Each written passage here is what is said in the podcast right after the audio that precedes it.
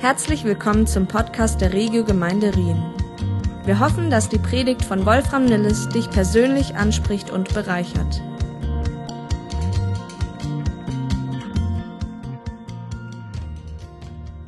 Ich freue mich, dass ihr wieder mit dabei seid. Hier vor Ort und eben auch zu Hause, wo ihr euch gerade befindet. Wir gehen ja bekanntlich in unserer Predigtserie Kapitel für Kapitel durch das spannende Buch Daniel. Und ich hoffe, dass ihr das genauso spannend findet wie ich. Das Buch aus dem Alten Testament. Und wir kommen heute zu Kapitel 9, zu einem weiteren Höhepunkt.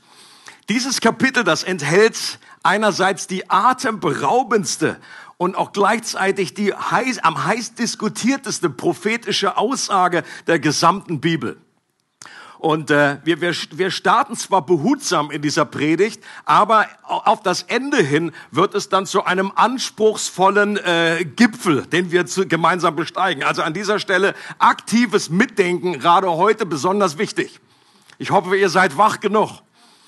Ansonsten irgendwie noch schnell Zucker einwerfen oder irgendwie was oder ein Gebet. Ich habe diese Predigt genannt Gottes Countdown. Gottes Countdown. Nicht, der Final Countdown, sondern Gottes Countdown. Und wir legen los in Daniel Kapitel 9, die Verse 1 bis 5. Der Meder Darius, der Sohn des Ahasveros, war König von Babylonien geworden. In seinem ersten Regierungsjahr forschte ich in den heiligen Schriften, sagt Daniel. Ich las dort, wie der Herr dem Propheten Jeremia ankündigte, dass Jerusalem 70 Jahre in Trümmern liegen würde. Da flehte ich zum Herrn, meinem Gott. Ich fastete und zog ein Trauergewand aus Sacktuch an und streute Asche auf meinen Kopf. Ich bekannte dem Herrn die Schuld unseres Volkes. Ach Herr, du mächtiger und ehrfurchtgebietender Gott, du hältst deinen Bund mit uns und erweist Gnade denen, die dich lieben und nach deinen Geboten leben. Doch wir haben gegen dich gesündigt und großes Unrecht begangen. Was du wolltest, war uns gleichgültig. Ja, wir haben uns gegen dich aufgelehnt und deine Gebote und Weisungen umgangen. Daniel hatte offenbar Zugang zu verschiedenen Schriftrollen des Alten Testamentes. Das wird uns hier nebenbei angedeutet. Und in der einen Rolle, die er hatte, in dem Propheten Jeremia, da las er sehr wahrscheinlich folgende Verse aus Jeremia 29. Äh, die geht's auch ganz ähnlich in Kapitel 25, aber ich habe mal diesen Abschnitt hier mitgebracht. Also stellt euch vor, Jeremia hat das selber gelesen. Äh, Daniel hat das selber gelesen, was Jeremia geschrieben hat. Und Jeremia sagt, denn ich sage euch, die Babylonier werden 70 Jahre herrschen und wenn diese Zeit um ist, werde ich Erbarmen mit euch haben sagt Gott im Auftrag äh, und zu Jeremia. Dann lasse ich meine Verheißungen in Erfüllung gehen und bringe euch wieder in euer Land zurück.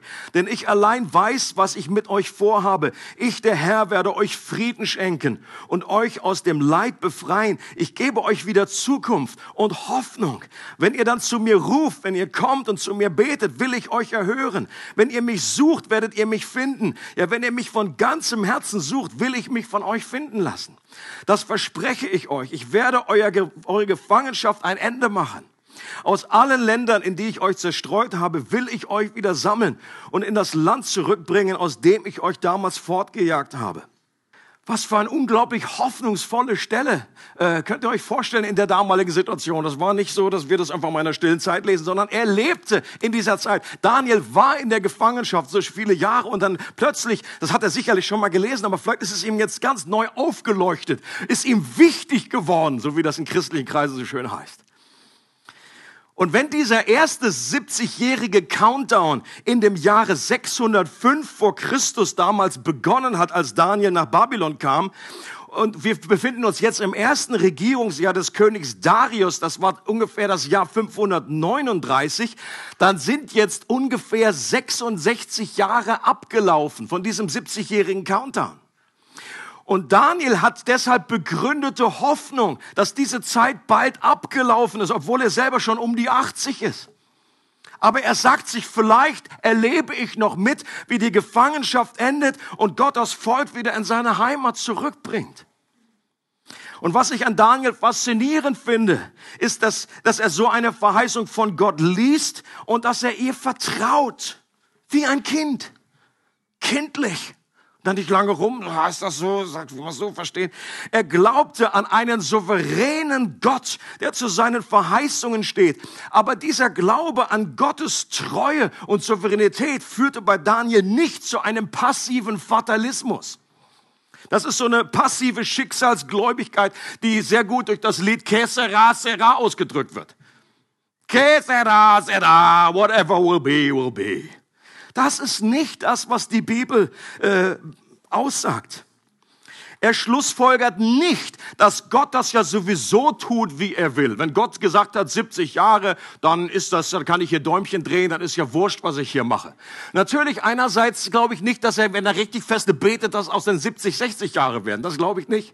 Und trotzdem ist es ein Geheimnis, dass Gottes Verheißungen gleichzeitig ein Auftrag äh, an uns sind, auch an uns Menschen aktiv zu werden. Nicht einfach zu sagen, ja, Gott wird das schon machen, sondern er fängt an zu beten.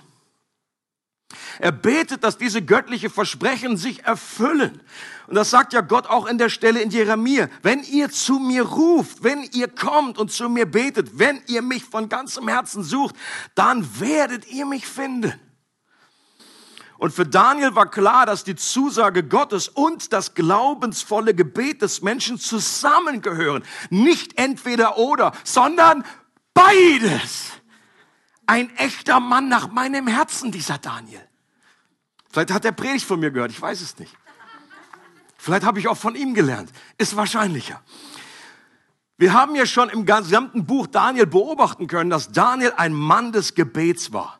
Ihr erinnert euch vielleicht daran, als er die Vision von dem Standbild von Nebukadnezar deuten sollte, was war das Erste, was er macht?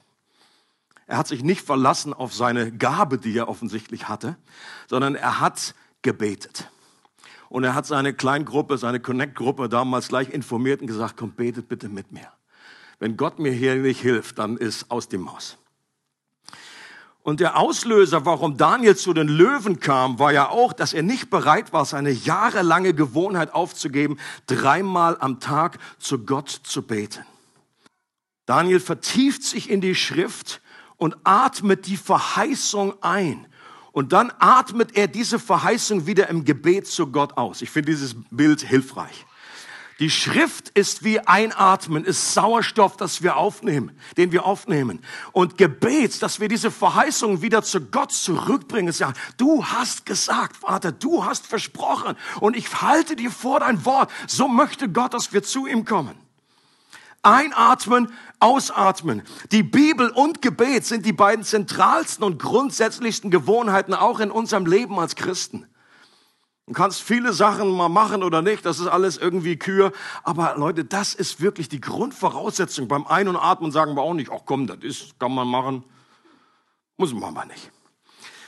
Und bei Daniel gab es also gewöhnliche Gebetszeiten, aber es gab auch außergewöhnliche Gebetszeiten. Und das, was Daniel jetzt erlebte, war eine dieser außergewöhnlichen Zeiten der Hingabe zu, äh, zu Gott im Gebet. Er richtete sein Gesicht zu Gott, heißt es, und das meint, er begann Gott von ganzem Herzen intensiv zu suchen indem er fastete, sich ein Sacktuch anzog und Asche auf sein Haupt streute, was zur damaligen Zeit ein besonderer Ausdruck der Dringlichkeit war.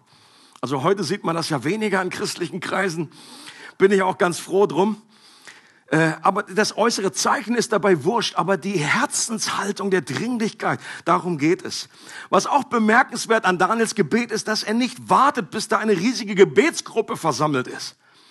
Er wusste ja eh nicht, okay, wer ist überhaupt dabei? Wer, wer, ist, wer teilt dieses Anliegen mit mir? Obwohl der Jeremia-Text ja davon spricht, wenn ihr mich sucht, Plural, das ganze Volk ist angesprochen. Das hätte ihn ja ausbremsen können. Ja, wie, wie, wie viel müssen denn jetzt mitbeten, dass das überhaupt klappt? Muss das ganze Volk zu Gott rufen? Gibt es überhaupt genügend, die diese Last mit mir teilen? Aber Daniel sagt sich, auch wenn ich hier alleine bin, ich gehöre zu Gottes Volk, ich repräsentiere sein Volk, also fange ich einfach an. Gott hat mir diese Verheißung neu aufs Herz gelegt hat das innerlich gehighlightet für mich und das wurde lebendig und eine echte Last. Von Daniels Haltung zum Gebet können wir uns alle inspirieren lassen und können wir uns eine dicke Scheibe abschneiden. Es ist einerseits gut, regelmäßig Zeiten des Gebetes zu haben. Und gleichzeitig wird es auch in unserem Leben Zeiten geben, in denen wir Gott auf eine besonders intensive Art und Weise suchen werden. Und unser Gebet auch vielleicht durch Fasten, Verzicht auf Nahrung oder manchmal heutzutage, was noch, noch wichtiger, Verzicht auf Medien, äh, suchen werden, um diesem Gebet eine größere Dringlichkeit zu verleihen. Entweder alleine oder mit ein oder zwei anderen Personen. Meist werden solche intensiven Gebetszeichen durch eine besondere Zeit der Krise in unserem Leben ausgelöst. Das ist euch auch schon mal aufgefallen irgendetwas in unser Leben kommt, wir merken, okay, das, da, da, da kann ich jetzt nichts mehr machen. Ich brauche Gott. Gott muss hier eingreifen in diese Not. Oder wenn wir einfach einen persönlichen Hunger erleben oder sagen, so, so kann das nicht weitergehen. Ich brauche Gott, weil wir haben schon immer gebetet. Aber jetzt ist eine intensive, Gott, du musst hier durchbrechen in meiner Situation. Ich brauche dich. Und Gott lässt das zu in unserem Leben, um uns genau zum Gebet zu bringen. Und ich möchte mich von Daniel neu herausfordern lassen. Als ich in der Vorbereitung war, habe ich gesagt, das ist so genial. Ich möchte auch lernen, Gottes Verheißungen ganz neu zu sehen und zu erleben und zu glauben, ganz kindlich. Und dann auch intensiv dafür zu beten. Einzuatmen und auszuatmen. Das gehört zusammen. Was wir auch von Daniel lernen können, ist seine Demut, die in dem Gebet sichtbar wird. Wenn, lest das mal zu Hause, den Rest des Gebets konnte ich alles gar nicht vorlesen, wie er, wie er sich mit dem ganzen Volk Gottes identifiziert. Und Daniel bekennt seine eigenen Verfehlungen und die des gesamten Volkes und er bekennt immer wieder und sagt, Gott, wir haben dich verlassen. Wir haben das selbst über uns gebracht. Du bist nicht schuld daran. Du bist gerecht. Du bist heilig. Wir haben die Karre selber in den, in den Sand gefahren. Und obwohl Daniel ist ja noch derjenige, der vielleicht hätte sagen können, ja gut, aber ich, ich bin doch hier gerecht gewesen vor dir, ich habe dir gedient und so weiter. Und also, Daniel identifiziert sich mit Gehangen, mit Gefangen. Äh, wir, wir feiern zusammen die Siege, aber wir sind auch zusammen, wir weinen auch zusammen, wir, wir tun gemeinsam Buße über das, was nicht gut gelaufen ist. Und das möchte ich mir auch abschauen von Daniel. Daniel klagt Gott nicht an, erinnert ihn an seine Treue, sein Erbarmen und dass es letztendlich auch sein Name ist, der auf dem Spiel steht. Und dann geht es weiter in Vers 20 während ich noch redete und betete und meine Sünde und die Sünde meines Volkes Israel bekannte und meine Bitte für den heiligen Berg meines Gottes vor dem Herrn, meinen Gott brachte, ja, während ich noch redete und betete, rührte mich der Mann Gabriel an, den ich anfangs im Gesicht gesehen hatte, als ich völlig erschöpft war um die Zeit des Abendopfers. Und er unterwies mich und redete mit mir und sprach, Daniel, jetzt bin ich ausgegangen, um dich Verständnis zu lehren. Als du anfingst zu beten, erging ein Wort und ich bin gekommen, es dir zu verkünden. Denn du bist ein viel geliebter Mann. So achte nun auf das Wort und verstehe das Gesicht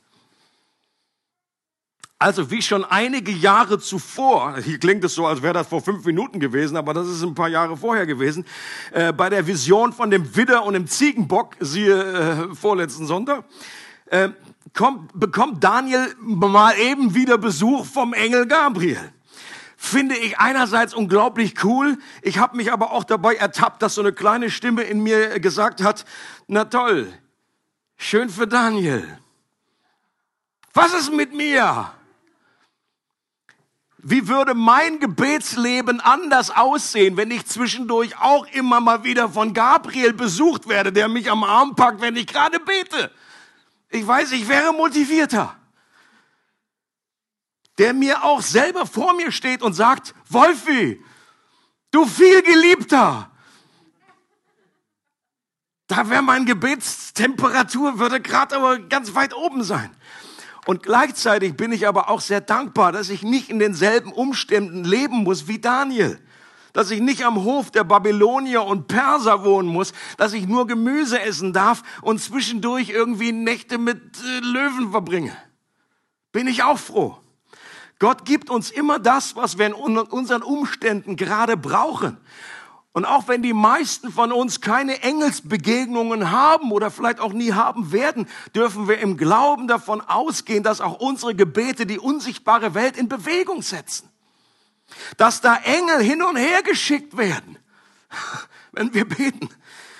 Und wir auch als vielgeliebte im Himmel beschrieben werden. Das ist auch unsere Identität. Nichts anderes, genau wie bei Daniel. Und wie Jesus zu Thomas damals gesagt hat, sind wir dann gerade zu beglückwünschen, wenn wir das glauben, ohne es mit diesen Augen zu sehen. Glücklich seid ihr. Zu beglückwünschen seid ihr, die sehen, die glauben, ohne zu sehen, so rum. Und jetzt kommen wir zu der außergewöhnlichen und heiß diskutierten prophetischen Stelle äh, dieser Vision. Da heißt es in Vers 24, jetzt ist Gabriel, er erzählt diese Botschaft, die er äh, an Daniel weitergibt. 70 Wochen sind über dein Volk und über deine heilige Stadt bestimmt und das, um das Verbrechen zum Abschluss zu bringen und den Sünden ein Ende zu machen und die Schuld zu sühnen und eine ewige Gerechtigkeit einzuführen und Gesicht und Propheten zu versiegeln und ein Allerheiligstes zu salben. So wisse und verstehe vom Erlass des Befehls zur Wiederherstellung und zum Aufbau Jerusalems bis zu dem Gesalbten dem Fürsten vergehen sieben Wochen und 62 Wochen. Straßen und Gräben werden wieder gebaut, und zwar in bedrängter Zeit. Und nach den 62 Wochen wird ein Gesalbter ausgerottet werden und wird keine Hilfe finden. Und das Volk eines kommenden Fürsten wird die Stadt und das Heiligtum zerstören. Und sein Ende ist in einer Überflutung. Und bis zum Ende ist Krieg, fest beschlossene Verwüstungen. Und stark machen wird er einen Bund für die vielen eine Woche lang. Und zur Hälfte der Woche wird er Schlachtopfer und Speiseopfer aufhören lassen. Und auf dem Flügel von Gräuel kommt ein Verwüster, bis fest verschlossene Vernichtung über den Verwüster ausgegossen wird. Nach der, nach der wer hätte da auch noch gerne mehr Erklärung, nachdem, wenn Gabriel sowas erzählt? Es gibt einige Ausleger, die sagen, dass dieser Textabschnitt zu den bemerkenswertesten, aber auch gleichzeitig zu den schwierigsten Texten der gesamten Bibel gehört. Obwohl Gabriel das ja selber noch genauer erklärt. Ist ja auch interessant bei der letzten Vision mit Widder und so weiter. Dann kommt Gabriel und erklärt das genau und hinterher sagt Daniel, ich hab das nicht verstanden. Ich habe das immer noch nicht gerafft. Der Engel ist extra angeflogen. Ich weiß auch nicht, ob der Engel gesagt hat, also, pff, ja, ich komme hier nicht nochmal angeflattert. Und ja auch hier, der Engel kommt extra, um ihm Klarheit zu geben. Ja, ich verstehe und ich teile dir etwas mit. Und trotzdem, äh, glaube ich, hat Daniel nicht gesagt, ach so, wie ist das? Und heute noch gibt es ganze Bücher, ganze theologische Abhandlungen und es gibt einen Blumenstrauß an Auslegungen. Und es sollte uns zumindest eine gewisse Grunddemut mit auf den Weg geben, bei unserer Auslegung nicht allzu dogmatisch zu sein. Es gibt leider Christen, die gerade äh, diese nicht einfach zu verstehende Stelle zum zentralen Eckstein ihres Endzeitfahrplans machen und dann von jedem Detail so 100% überzeugt sind, dass sie fast keine andere Sichtweise mehr zulassen. Aber ich präsentiere euch heute eine andere Sichtweise je nachdem, was ihr vorher gehört habt. Und auch wenn nicht alle Details klar sind, mir auch nicht, so glaube ich doch, dass die großen Linien verstehbar sind und die zentrale Botschaft deutlich wird, die Gabriel an Daniel weitergeben wollte. Worum geht's grundsätzlich? Daniel stellt die zentrale Frage nach diesem 70-jährigen Countdown. Es bewegt ihn. Und das war der Hauptgrund, weswegen er Gott gesucht hat. Und jetzt kommt Gabriel mit der Offenbarung, dass wenn auch dieser Countdown jetzt fast beendet ist, es für die längerfristige Zukunft noch einen zweiten und längeren Countdown gibt, der über dem Volk Gottes und über Jerusalem beschlossen wurde. Das ist der Fokus. Es geht um Jerusalem, es geht um das Volk Israel. Okay?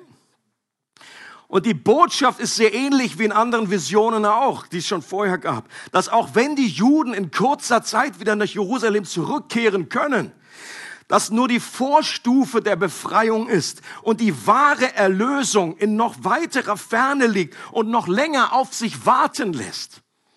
Das war Ermutigung und vielleicht äh, etwas Entmutigung zugleich. Und Gabriel redet ja hier von den 70 Wochen steht in, den meisten Bibeln. Wörtlich steht eigentlich die 70 Siebenen. Also es sind irgendwelche Zeitabschnitte. 70 mal sieben. Die Frage ist sieben was? Einige Theologen meinen, dass das gänzlich symbolisch ist und sich auf keine konkrete Zeit bezieht. Ähm, Glaube ich persönlich nicht, weil sonst wäre, hätte er nicht gesagt, das ist jetzt, eine, dann kann man gar nichts berechnen. Dann hätte er sagen können, hm, Pudding. Okay? Oder Nagelpudding an die Wand. Also es muss irgendetwas inhaltlich bedeuten, auch zeitlich. Ähm, ist es wohl auch klar, dass es keine normalen Wochen gemeint sind. Also 70 Wochen, ähm, 490 Tage, das sind dann mal irgendwie knapp eineinhalb Jahre. Das ist zu kurz. In der Zeit kann sich da irgendwie nichts äh, von dem, was prophezeit wird, äh, äh, ereignen. Äh, die meisten Ausleger gehen davon aus, also hier ist man sich äh, noch ziemlich einig, dass hier 70 Jahrwochen gemeint sind. Also diese Wochen bestehen eben nicht aus sieben Tagen, sondern eine Woche besteht aus sieben Jahren. Okay? Und das findet man im Alten Testament ab und zu, dass ein Tag symbolisch für ein Jahr steht. Kommt ihr mit? Ich habe es euch prophezeit. Ihr müsst mitdenken. 70 Jahrwochen, das heißt 70 mal sieben Jahre ist ein Zeitfenster von 490 Jahren. Ihr dürft auch gerne einen Taschenrechner rausholen. Braucht ihr vielleicht noch? Also 490 Jahre ist der Countdown, den jetzt hier Gabriel voraussagt. Und in dieser Zeit werden sich Dinge ereignen. Und diese 490 Jahre werden dann nochmals unterteilt in einerseits, ich habe eine Grafik, die können wir schon mal einblenden, in sieben Jahrwochen, das sind also 49 Jahre, ist der erste Abschnitt, dann 62 Jahrwochen, das sind 434 Jahre und dann noch mal eine Woche, das sind sieben Jahre. Wenn man das zusammenzählt, das sind 70 und letztendlich die ganzen 490 sind halt irgendwie unterteilt. Und Gabriel zählt sechs Dinge auf, die innerhalb dieser Zeit geschehen werden. Das erste ist, die Verbrechen werden zum Abschluss gebracht. Das zweite, Sünden wird ein Ende gemacht. Das dritte ist, Schuld wird gesühnt. Das vierte, eine ewige Gerechtigkeit wird eingeführt. Das fünfte, Visionen und Propheten werden versiegelt. Und das sechste ist, ein Allerheiligstes wird gesalbt. Eines der populärsten Endzeitmodelle, das ist allerdings, also das ist das, was irgendwie meisten heute so irgendwie die Runde macht in, in, in vielen, vielen Gemeinden. Was viele Menschen kennen nur diese Vision, obwohl es eigentlich erst seit dem 19. Jahrhundert diese äh, Endzeitsicht äh, gibt dass sich diese Dinge oder die meisten von diesen Dingen erst bei der Wiederkunft Jesu erfüllen. Sie sagen ja gut, Verbrechen, das wurde, kam damals nicht zum Abschluss, das hat nicht aufgehört. Das kommt erst, wenn König Jesus zurückkommt. Äh, Sünden wird ein Ende gemacht. Äh, das passiert erst in der Zukunft. Und sie, man geht davon aus, dass diese letzte Woche, also die sieben Jahre, die letzten sieben Jahre, dass dies die letzten sieben Jahre vor der Wiederkunft Jesus sind. Und die Sicht, dass der Wiederkunft Jesu eine siebenjährige Trübsalzeit vorausgeht, in der sich die meisten Ereignisse der Offenbarung ereignen, geht auf Daniel zurück. Vielleicht hast du dich auch schon mal gefragt, wo, wie kommt man auf diese sieben? Warum ist die Trübsalzeit sieben? Diese eine Woche. Und die wird gesagt, die wird, die kommt direkt vor der Wiederkunft Jesu. Das sind die letzten sieben Jahre der, die, diese, dieses Zeitabschnitts. Und es wird gesagt, dass die Trübsalzeit beginnt mit dem Fürsten, wir haben hier von einem, oder eigentlich von zwei Fürsten gelesen, aber der letzte Fürst, der wird als Antichrist identifiziert, dass der einen Bund mit Israel äh, schließt, den er dann nach dreieinhalb Jahren, also in der Mitte von dieser Woche, den sieben Jahren, bricht und damit sein wahres Gesicht zeigt und jedes Opfer in dem zukünftigen Tempel verbietet und sich selbst in den Tempel setzt, was als Gräuel der Verwüstung verstanden wird. Und vielleicht hast du diesen Fahrplan auch schon gehört oder vielleicht hast du das irgendwie, vielleicht bist du damit aufgewachsen als Muttermilch und kennst nichts anderes.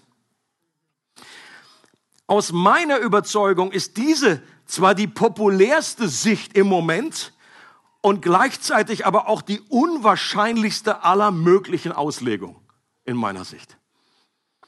Warum? Weil sie etwas in den Text reinliest, was meiner Meinung nach nicht dasteht. Diese Theorie setzt nämlich voraus, dass es eine riesige zeitliche Lücke zwischen der 69. Woche und der 70. Woche gibt.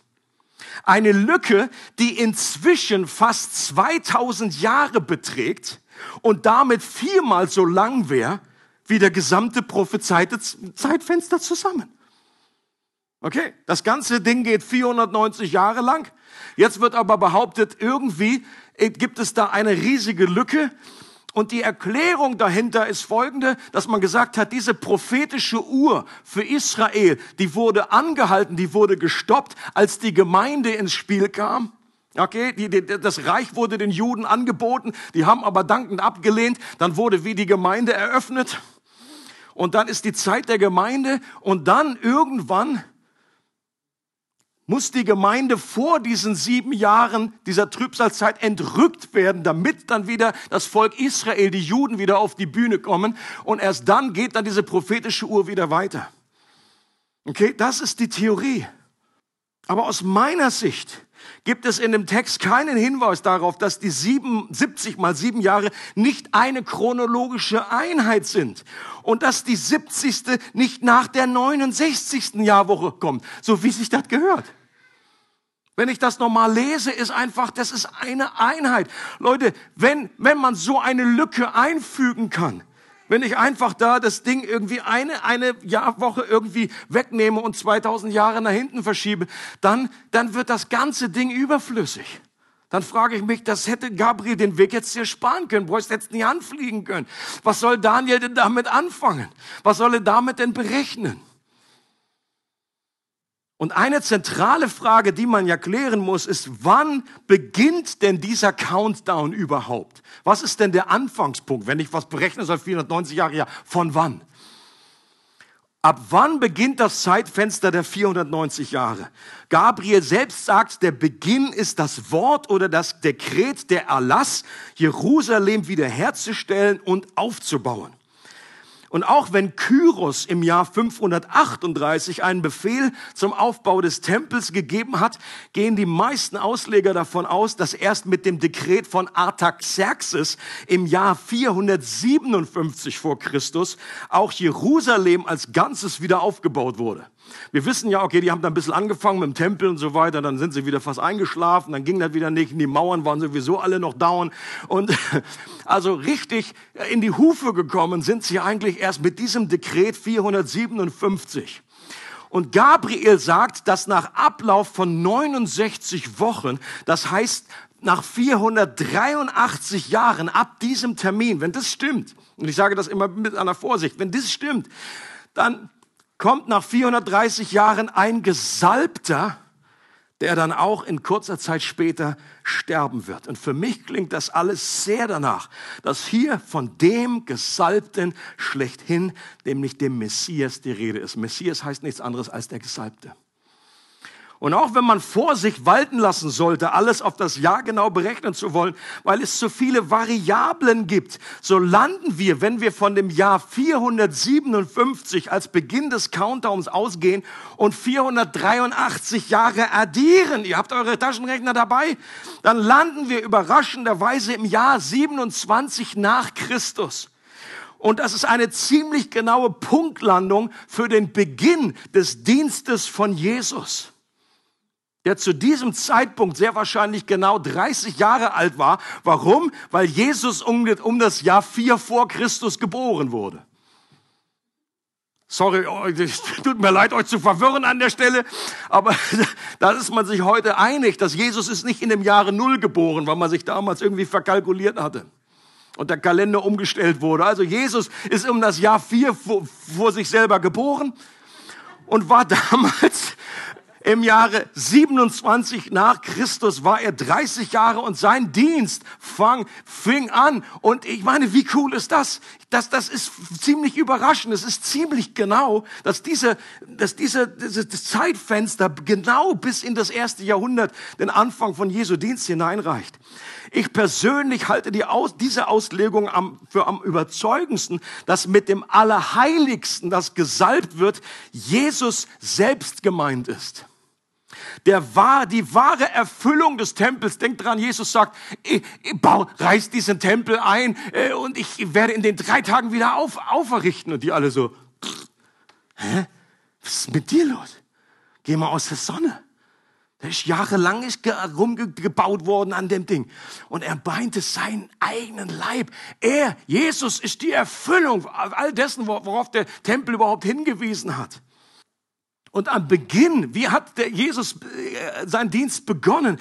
Am Anfang wurde er getauft und während der Taufe wird, kommt der Heilige Geist auf ihn. Das Heiligtum wurde gesalbt in dem Moment. Jesus sagt dann kurz danach, der Geist des Herrn ist auf mir, weil er mich gesalbt hat. Und er sagt auch, die Zeit ist erfüllt. Welche Zeit war erfüllt? Meinte Jesus auch vielleicht die Zeit von Daniel, diese 69. Woche, die jetzt einfach da äh, zu Ende war und die neue, die beginnt. Und mit dieser Salbung beginnt die letzte, die 70. Woche, in der die noch viel größere Befreiung und Erlösung stattfindet, die Gabriel angekündigt hat. Ich glaube, dass es auch kein Zufall ist, dass es Gabriel damals war, der Daniel das erzählt hat, dass irgendwann ein Erlöser kommt. Und wer kommt zu Maria? Wer kündigt die Geburt von Jesus an? Es war derselbe Engel, es war derselbe Gabriel. Das ist das, der Fokus von allem, das Ziel, auf das alles hinausläuft. Ich persönlich glaube, dass es der Messias war, der einen Bund mit den vielen schließt und nicht der Antichrist in der Zukunft, vor der Wiederkunft Jesu. Und das kann man unterschiedlich lesen. Also in Vers 27 steht, stark machen wird er einen Bund. Und die Frage ist, auf wen bezieht sich das er? Und die, die andere Theorie vertreten, die sagen, dass er bezieht sich auf diesen Fürsten, das ist dieser, und der wird als Antichrist äh, irgendwie äh, interpretiert. Aber ich glaube, dass er bezieht sich auf das zentrale Subjekt in dem Satz davor, das ist der Messias, der Gesalbte. Ich glaube, dass mit diesem Bund, mit den vielen, der geschlossen wird, für sieben Jahre, für eine Woche, eine besonders gnädige Heimsuchung Gottes dem Volk Israel gegenüber gemeint ist. Die gesamte Zeit, in der Jesus seinen Dienst den verlorenen Schafen widmete, erinnert euch, Jesus hat immer wieder gesagt, ich bin nur zu den verlorenen Schafen des Hauses Israel gesandt. Das war seine Aufgabe in dieser Zeit. Okay? Der ist nicht nach die Schweiz gekommen, der ist nicht nach Indien gegangen, hat andere Apostel dann später geschickt. Der ist auch nicht ins Nachbarland, der ist nur zu dem Volk Israel gegangen. Ich glaube, das bringt genau das zum Ausdruck. Und diese Zeit war ziemlich genau dreieinhalb Jahre lang. Das ist die Hälfte dieser Jahrwoche.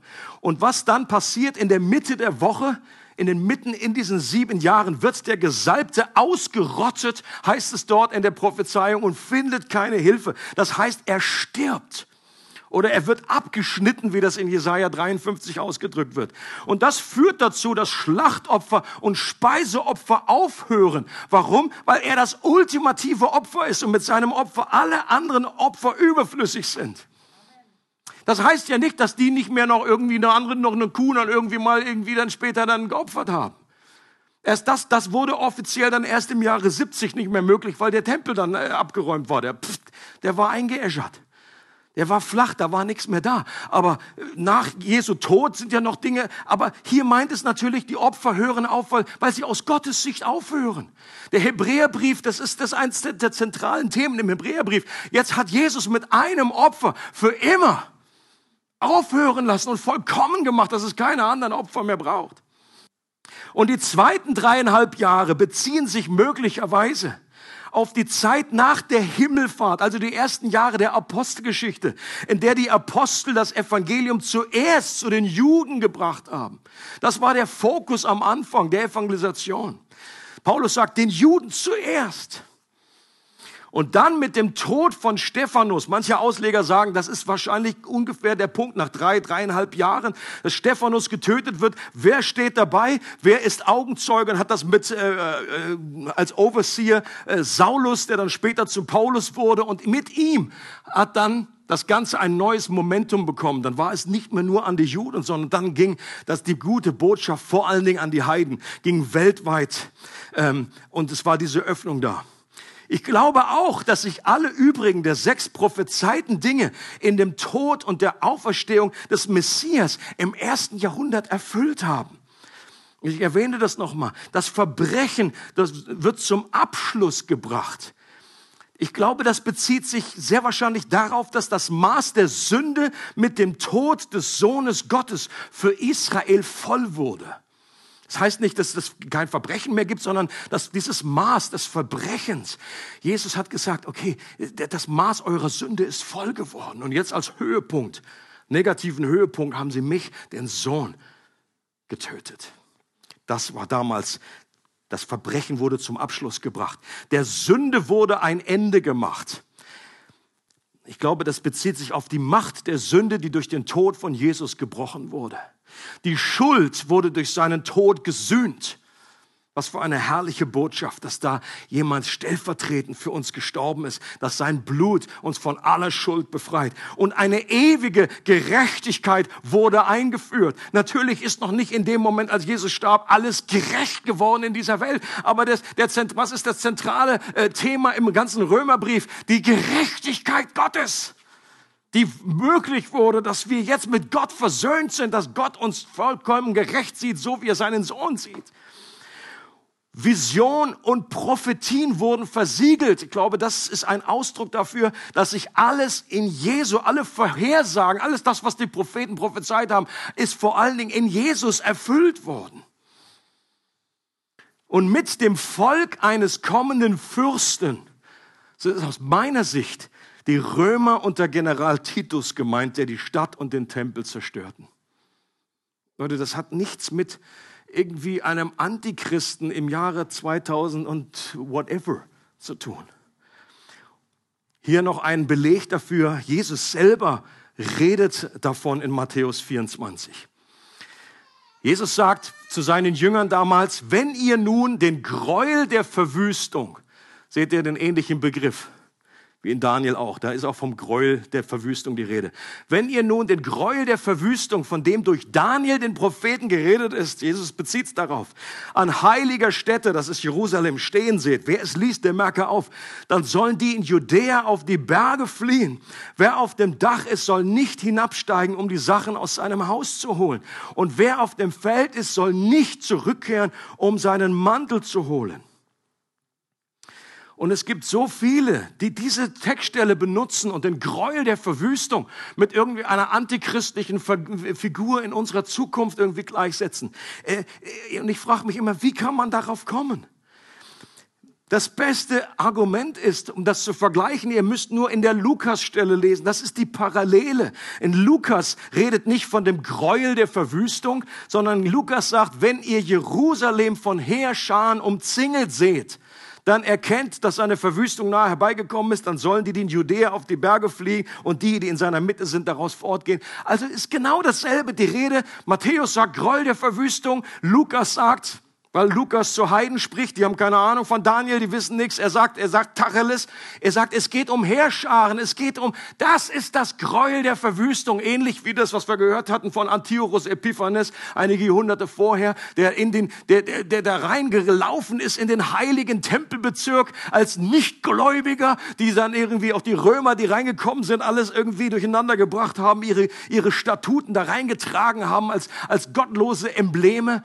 Das, davon ist die Rede, davon redet Jesus. Und dieses Ereignis, dass Jerusalem eingenommen wird, der Tempel zerstört wird, das ist zwar nicht innerhalb der, findet zwar nicht innerhalb der 70. Woche statt, war nicht zu der Zeit von, von Jesus, diese letzten sieben Jahre, sondern erst im Jahre 70. Ist ja noch interessant, das ist fast auch 70, 70, 70. Kann man sich auf jeden Fall gut merken. Ist aber inhaltlich mit der 70. Jahrwoche verknüpft, dieses Jahr 70. Warum? Weil die Zerstörung von Jerusalem und dem Tempel die Konsequenz aus dem Tod von Jesus in der Mitte der 70. Woche ist. Qualmen die Köpfe schon ein bisschen? Oder geht's? Aber entweder sagst du bisher, ich hatte überhaupt noch nichts gehört, das ist alles neu für mich, oder du sagst, meine Güte, ich habe das irgendwie völlig anders ah, und hast Fragen und sagst, aber was ist mit der Offenbarung? Ist die in der Offenbarung, redet es da nicht davon, von der großen Trübsalzeit, die noch kommt und von dem Antichristen und hin und her? Viele Fragen über Fragen und ich möchte dich herzlich einladen, weil wir hier nicht die Zeit haben. Ich könnte wunderbar noch einige Stunden hier weiterreden, aber dann würdest du dein Essen zu Hause verpassen. Ich möchte dich herzlich einladen. Am 5. Juni gibt es ein Seminar speziell zu diesem Thema und dann werden wir uns dann noch diese Fragen auch um, um Offenbarung an, genauer anschauen.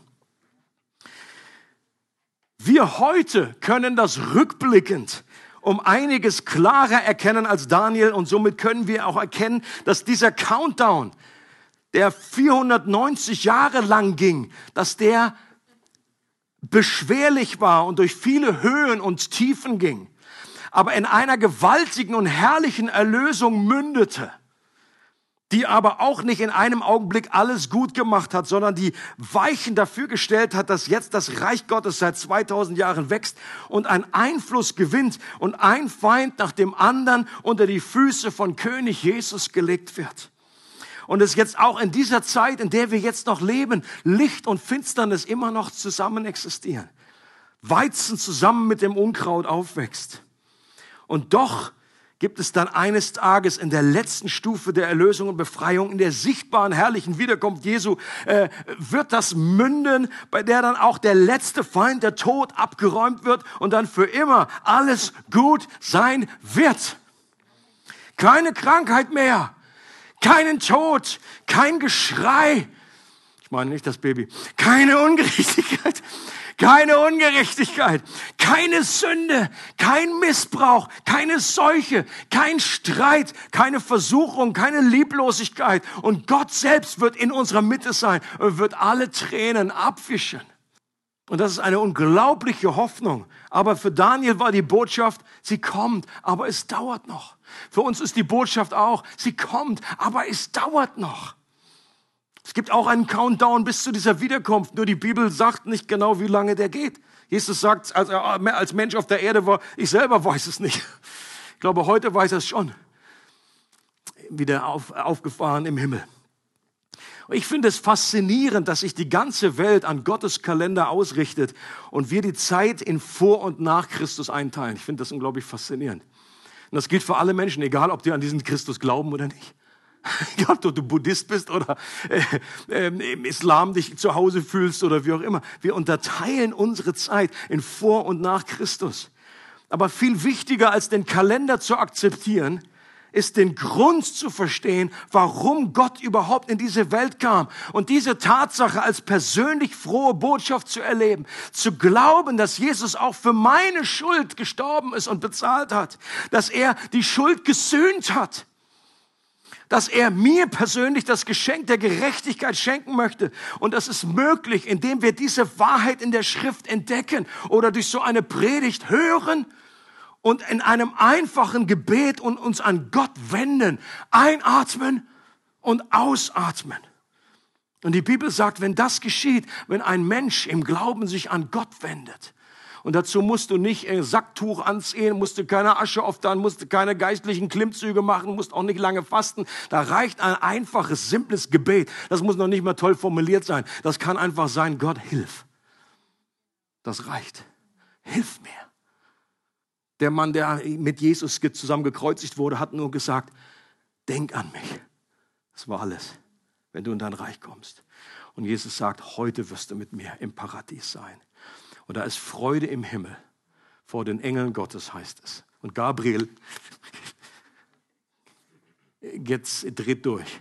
Wenn ein Mensch zum Glauben kommt und sagt, ich will mich an dich wenden, Herr, erlöse mich, vergib meine Schuld und schenk mir diese Gerechtigkeit.